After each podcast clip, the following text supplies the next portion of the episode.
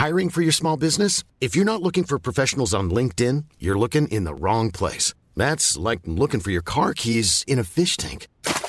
LinkedIn helps you hire professionals you can't find anywhere else, even those who aren't actively searching for a new job but might be open to the perfect role. In a given month, over 70% of LinkedIn users don't even visit other leading job sites. So start looking in the right place. With LinkedIn, you can hire professionals like a professional. Post your free job on linkedin.com slash people today.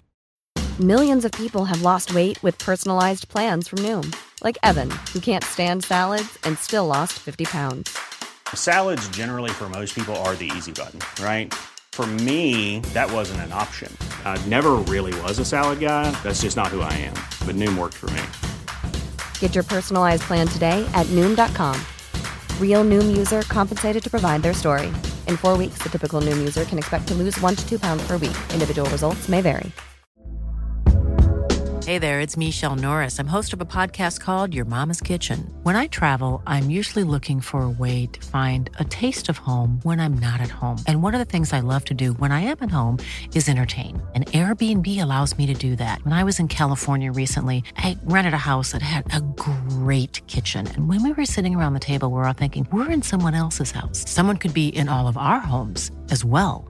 If you have a home, but you're not always at home, you have an Airbnb. Your home might be worth more than you think. Find out how much at airbnb.com/slash host.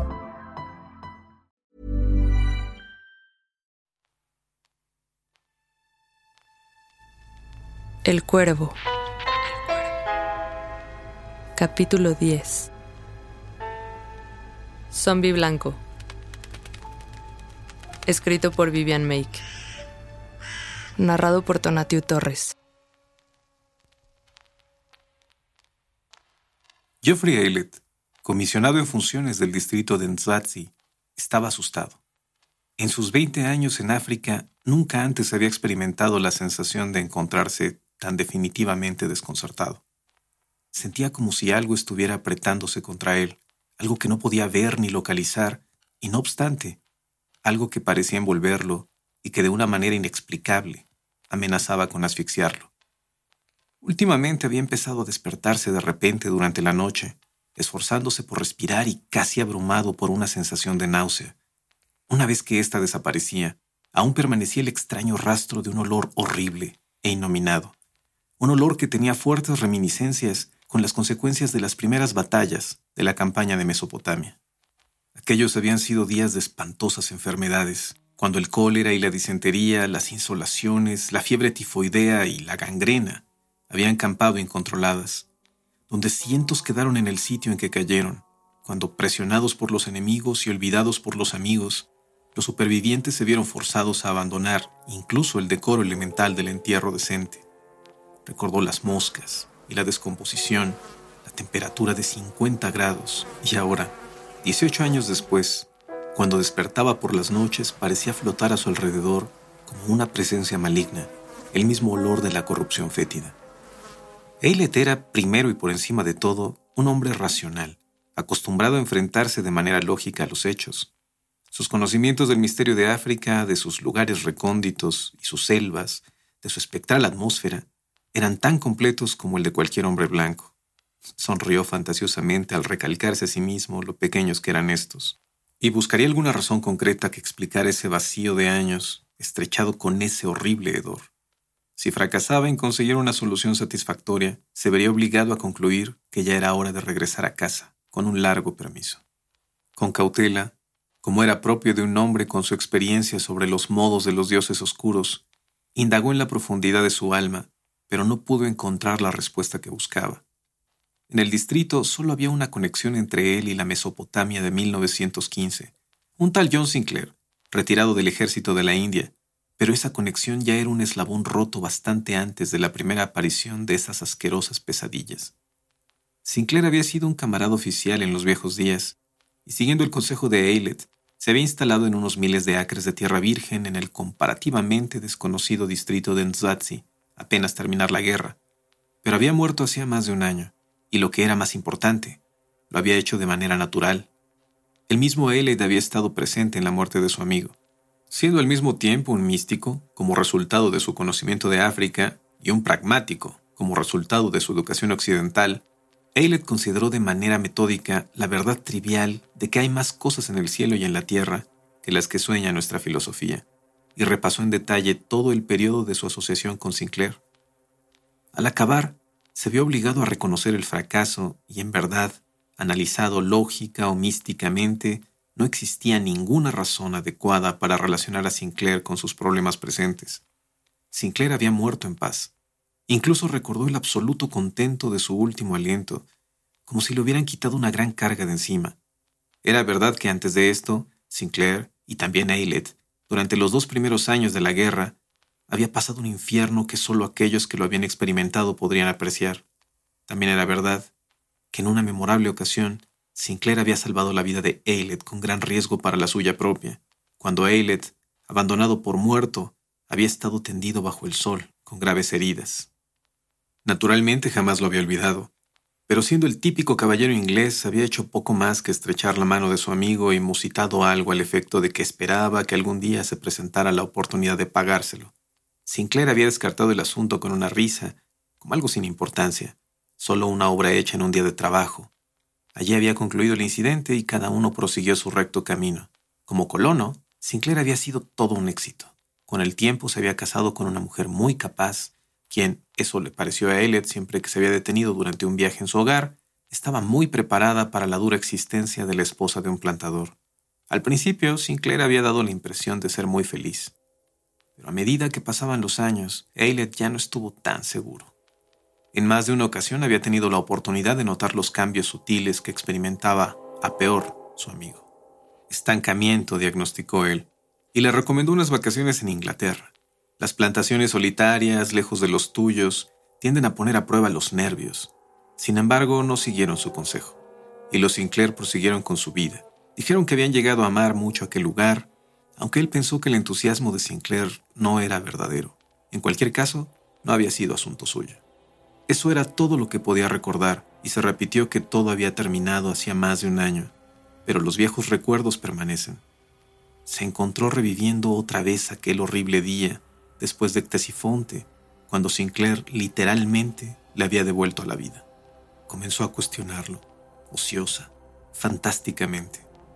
La tarde se tornó en crepúsculo, la puesta del sol dio paso a la magia de la noche. Después de un rato, el último de sus muchachos vino a preguntarle si podía retirarse. Elliot le contestó con aire distraído, con los ojos clavados en los leños del fuego del campamento. A medida que pasaban las horas, pudo oír el sonido de los tambores nocturnos con más claridad. Desde todos los puntos cardinales, los sonidos venían y se iban. El tambor contestando al tambor. El telégrafo de los kilómetros sin senderos que el mundo llama África con indolencia se preguntó qué decían y con qué exactitud transmitían sus noticias. Extraño, pensó, que ningún hombre blanco haya dominado jamás el secreto de los tambores. Subconscientemente siguió su palpitante monotonía. Poco a poco se percató de que el batir había cambiado. Ya no se estaban transmitiendo opiniones o noticias sencillas. Hasta ahí podía entender. Había algo más que se enviaba, algo de importancia de repente se dio cuenta de que fuera lo que fuera ese algo, en apariencia se lo consideraba de vital urgencia y que por lo menos durante una hora se había repetido el mismo ritmo breve. Norte, sur, este y oeste. Los ecos palpitaban una y otra vez. Los tambores empezaron a enloquecerlo, pero no había forma de detenerlos. Decidió irse a dormir pero había estado en un sueño inquieto durante el cual el implacable y palpitante staccato no dejó de martillarle su mensaje indescifrable al subconsciente. Dio la impresión de que se despertó un momento después. Una niebla parecía empujarlo para que siguiera echado. Ningún sonido salió de sus labios cuando se afanó por llamar a sus muchachos. Sintió que lo sumergían cada vez más, abajo, abajo, abajo y todavía abajo Justo antes de perder el sentido se dio cuenta de que estaba siendo asfixiado, no por la densa niebla, sino por una nauseabunda miasma que día con todo el horror de la descomposición. Al abrir de nuevo los ojos, Eilet miró a su alrededor azorado. Una cara amable y barbuda estaba sobre él y oyó una voz que pareció provenir de una gran distancia y que lo animaba a beber algo. Le palpitaba la cabeza con violencia y respiraba con profundos jadeos, pero el agua fresca despejó un poco el asqueroso olor que daba la impresión de aferrarse a su cerebro. Ah, mon ami, c'est bon. Creímos que estaba muerto cuando los muchachos lo trajeron. La cara barbuda exhibió una sonrisa. Pero ahora se pondrá bien, ¿ah? Usted es, como lo dice, duro, ¿ah? ¿eh? se rió a pesar de sí mismo. Vaya, por supuesto. Este era el puesto de la misión de los padres blancos, y su viejo amigo, el padre Vanneken, plácido y digno de confianza, lo estaba cuidando. Cerró los ojos, feliz. Ahora ya no había nada que temer. Pronto todo estaría bien. Entonces, tan súbitamente como había venido, ese terrible y persistente hedor de muerte y descomposición lo abandonó. Pero padre, discutió su horrible experiencia después, ¿qué podría haber ocurrido? Los dos somos hombres de cierta experiencia de África. El misionero se encogió de hombros. Mon ami, tal como usted lo dice, esto es África, y no tengo muchas pruebas de que la maldición de Cam, el hijo de Noé, se haya levantado alguna vez. Los oscuros bosques son la fortaleza de aquellos cuyos espíritus inconscientes que se han revelado ya no han venido para servir tal como primero se ordenó. ¿Quién sabe? Nosotros... Yo no indago demasiado aquí. Cuando llegué por primera vez en mi joven idealismo busqué convertir, pero ahora yo... Yo me contento con realizar las curas de las fiebres y heridas y espero que le bon Dieu lo comprenda. Es lo mismo en todas partes donde está la maldición de Noé. La civilización no cuenta. ¿Qué puedo decir sobre el ataque que usted recibió por parte de la niebla? Nada, ¿ah? Usted, usted dele gracias a Dios por estar vivo, pues aquí, Monami, aquí se encuentra la cuna de África, la fortaleza más antigua de los hijos de Cam. Elet observó al misionero con intensidad. Padre, preguntó de modo deliberado, ¿qué es lo que intenta que comprenda? Los dos hombres, viejos en las maneras de la jungla negra, se miraron con firmeza. Mon ami, repuso con calma el sacerdote, usted es un viejo amigo. En cuestión de formas de la religión pensamos de manera distinta, pero esta no es la Europa convencional. Gracias a Dios. Y cada uno de nosotros ha hecho lo mejor según sus creencias. El mismo Dios no puede hacer más. Así que se lo contaré. He visto esa niebla antes, por dos veces, una en Haití y la otra en este distrito. ¿Aquí? El padre sintió. Estaba en el campamento asistiendo a la escuela catecúmena que hay junto a las tierras de la señora Sinclair. Prosiga. La voz de Eilet sonó baja. Como usted sabe, la señora Sinclair ha llevado la plantación desde la muerte de su marido. Se negó a regresar a casa. Al principio usted, yo, toda la zona pensamos que estaba loca por quedarse allí sola, pero... El misionero se encogió de hombros. ¿Qué voulez-vous? Una mujer es una ley en sí misma. En cualquier caso, ha conseguido que sea el mayor éxito jamás alcanzado y hemos de callar, ¿ah? Pero la niebla. Iba a eso. Me sujetó por el cuello aquella noche. Yo vivía en la casa, como lo hacemos todos los que pasamos por allí. África Central no es una catedral cerrada. Pero aparte de no saber nada acerca de lo que pasó durante varias horas, no me sucedió nada. Tocó el emblema de su fe en el rosario, que era parte de su atuendo. La señora Sinclair dijo que me había agobiado por el calor, pero a mí esa explicación no me basta. Sin embargo, eso no explica nada.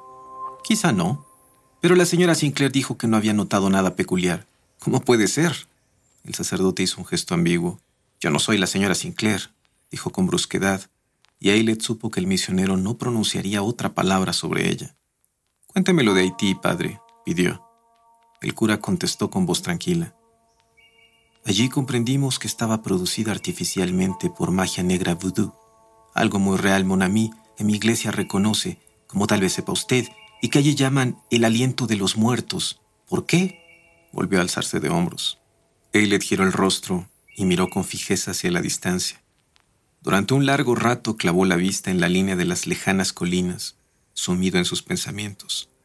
Recordó una imagen en las que esas mismas colinas aparecían como fondo, una fotografía tomada por un hombre que casi había estado más allá del límite de demarcación para darle la verdad al mundo, pero había fracasado. La fotografía mostraba un grupo de figuras. Eso era todo hasta que uno las estudiaba, y aún entonces nadie creería que se trataba de una fotografía de hombres muertos, a los que no se les permitía morir. Durante horas los dos hombres permanecieron sentados en silencio, cada uno ocupado con sus propios pensamientos.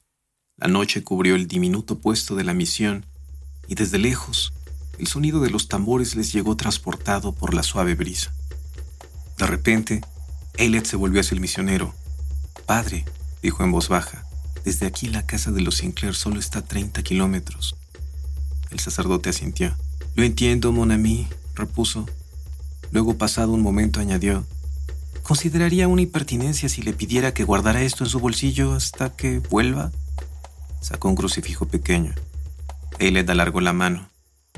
Gracias, dijo con sencillez. El sol se había puesto cuando la parihuela de Eiled fue depositada en el mirador de la señora Sinclair. Ella salió a recibirlo. Me preguntaba si volvería a verlo, lo observó con calma. No ha venido por aquí desde hace más de un año ya. Entonces cambió el tono de su voz. Se rió. Como un oficial de distrito ha descuidado vergonzosamente sus deberes.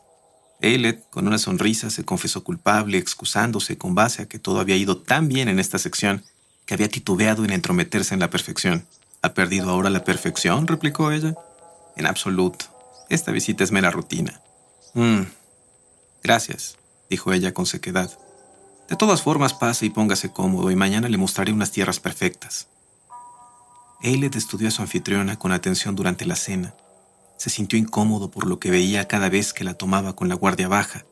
Apenas podía creer que esta fuera la misma mujer a la que él había dado la bienvenida como prometido unos años atrás. La vida ardua la había endurecido, pero contaba con ello. Sin embargo, había algo más, una especie de dureza amarga. Así lo describió a falta de un término mejor. Después del recibimiento formal, la señora Sinclair habló poco. Parecía preocupada por los asuntos de la plantación. Mis propios territorios en África, dijo. Oh, cuánto amo esta tierra, su magia y su misterio y su vasta grandeza.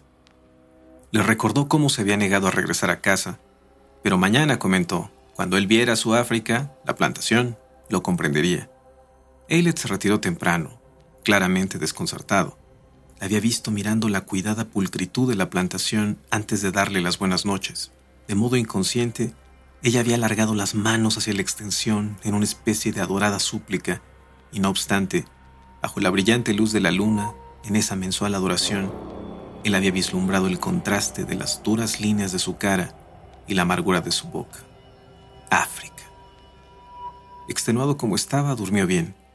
No sabía si la pequeña cruz que le había dado el padre tuvo algo que ver con ella, pero por la mañana se había despertado más descansado de lo que había estado en semanas anheló recorrer la plantación. La señora Sinclair no había exagerado cuando empleó la palabra perfección. Los campos habían sido limpiados hasta que ninguna brisna perdida de hierba crecía entre las cosechas. Los graneros se alzaban en apretadas hileras. Los leños estaban apilados entre cuerdas. El huerto y el jardín de la cocina eran exuberantes, y el pasto en el hogar de la granja era el más verde que él había visto en los trópicos. ¿Para qué? Su mente subconsciente no dejaba de martillarle. ¿Por qué? Y por encima de todo, ¿cómo? Eilert se había dado cuenta de algo que solo un experto habría visto. Había muy poca mano de obra, aunque los trabajadores que andaban por ahí parecían muy ocupados. Como si adivinara sus pensamientos, la señora Sinclair le contestó. Mis muchachos trabajan, dijo con voz monocorde al tiempo que agitó su látigo de piel de hipopótamo que llevaba. Le enarcó las cejas. ¿Métodos portugueses? Preguntó con calma mirando el látigo. La señora Sinclair se volvió hacia él. Por primera vez notó el antagonismo deliberado de ella. En absoluto, se debe al conocimiento de cómo sacar lo mejor de un nativo, una facultad que veo que los funcionarios aún no han adquirido. El oficial del distrito encajó la estocada sin inmutarse. Touché, repuso, pero sabía que no se había equivocado en cuanto a la mano de obra. Es extraño, pensó, malditamente extraño. La señora Sinclair no hizo gesto de enterarse de la concesión del punto que le había hecho. Tenía los labios apretados con firmeza y al continuar habló con frialdad.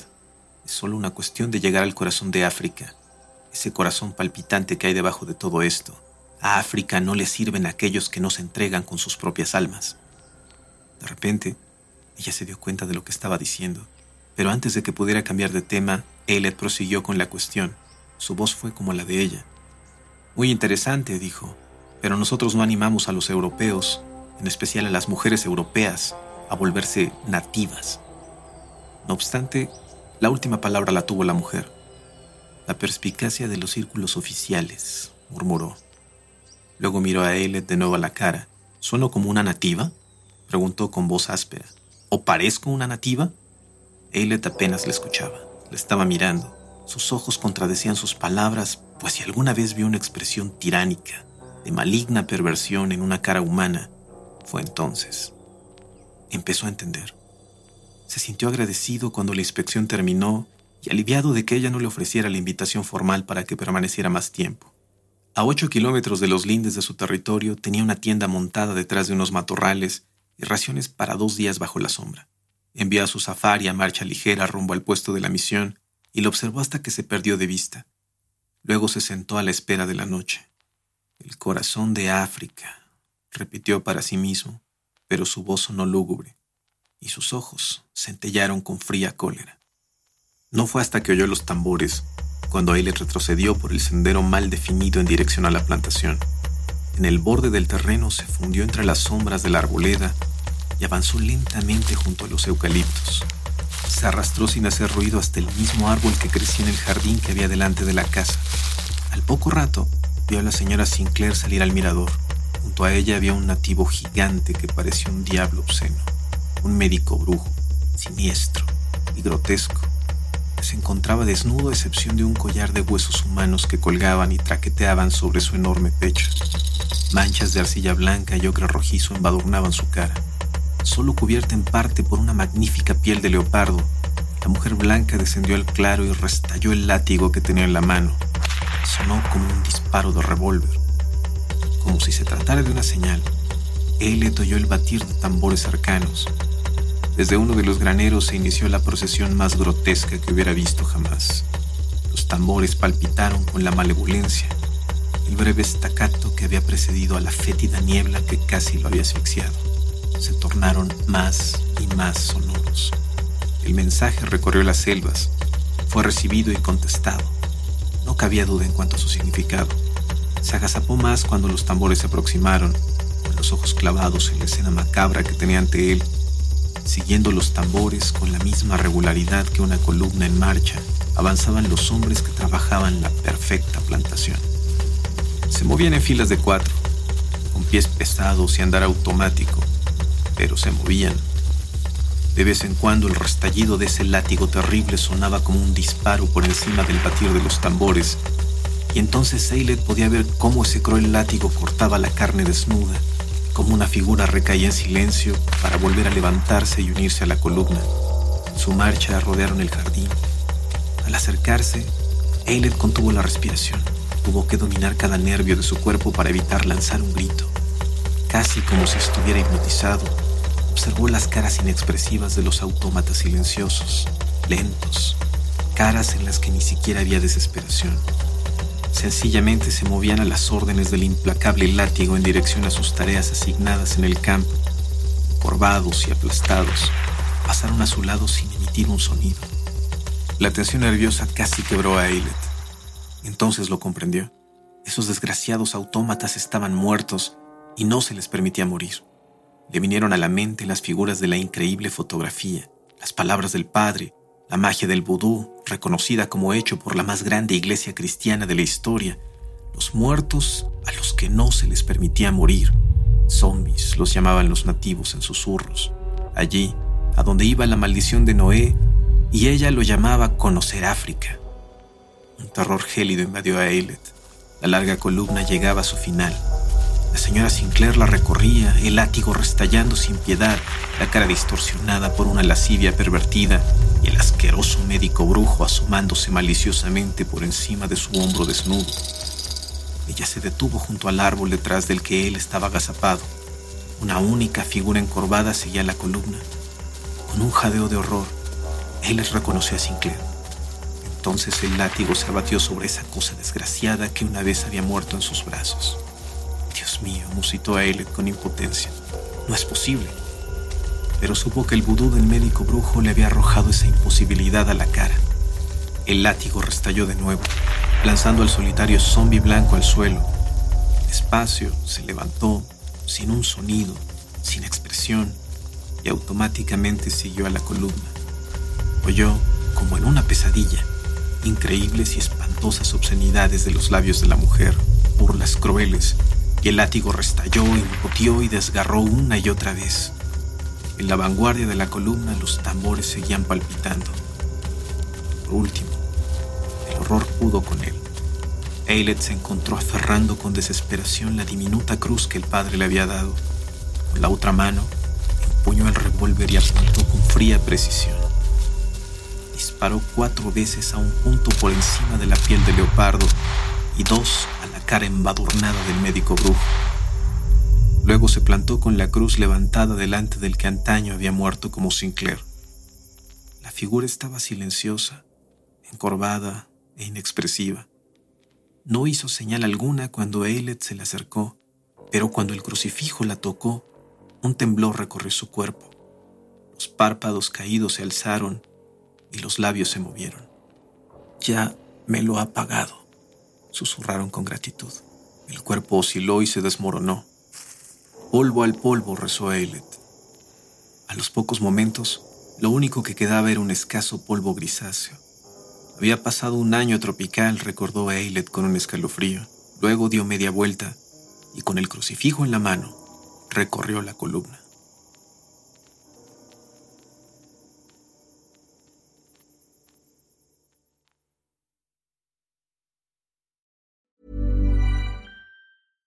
Even when we're on a budget, we still deserve nice things.